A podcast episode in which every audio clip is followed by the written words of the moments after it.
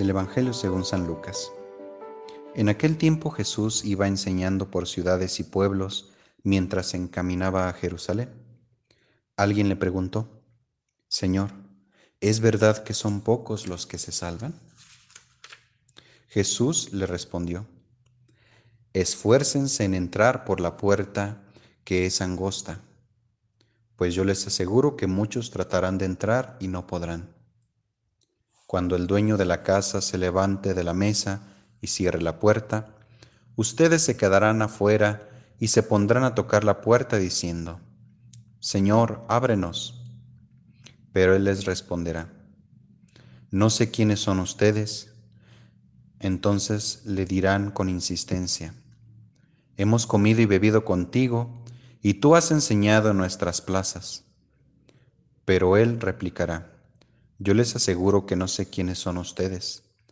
Apártense de mí, todos ustedes, los que hacen el mal.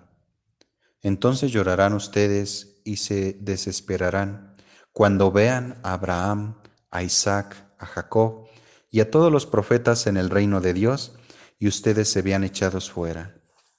Vendrán muchos del oriente y del poniente, del norte y del sur, y participarán en el banquete del reino de Dios. Pues los que ahora son los últimos serán los primeros, y los que ahora son los primeros serán los últimos. Palabra del Señor. Los saludo nuevamente amigos de Jesús para Millennials. En más de una ocasión hemos escuchado a gente que habla como si fueran expertos en salvación, quienes dan listas de hombres y mujeres que se han de salvar por tener tal o cual devoción o por declarar solamente con su boca que Jesús es el Señor. O por el contrario encontramos a quienes dan listas de los que no se van a salvar por cometer tales o cuales pecados. El Evangelio nos cuenta que esta forma de pensar existía desde el tiempo de Jesús. Alguien se le acerca y le pregunta, ¿serán pocos los que se salvan? Jesús no da una lista de candidatos a la salvación, tampoco da recetas, sino que nos da la clave de la salvación. Esfuércense en entrar por la puerta angosta. Vivimos en un mundo donde estamos aprendiendo a rascarnos con nuestras propias uñas y hemos llegado a pensar que la salvación tiene este mismo matiz. La salvación es personal. Lo importante sería que yo fuera buena persona para poder alcanzar la vida verdadera. Antes de continuar, debemos recordar algo respecto de la salvación. Esta se vive ya desde el presente. Si bien se da en su plenitud al pasar a la vida bienaventurada, la salvación es hoy, en este mundo. Por eso la salvación cristiana tiene un rostro social, pero lo hemos vuelto un asunto personalista. El Papa Benedicto se cuestionaba de la siguiente manera.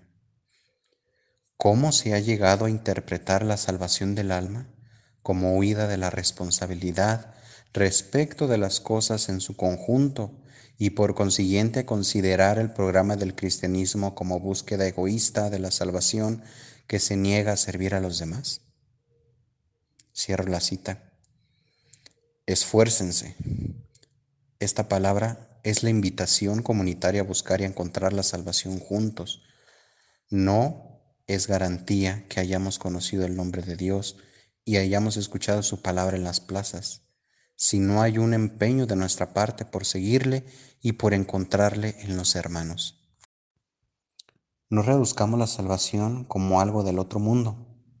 Parafraseando al mismo Papa Benedicto, la salvación entra en nuestra vida cuando nos sabemos amados por Dios y por nuestros seres queridos.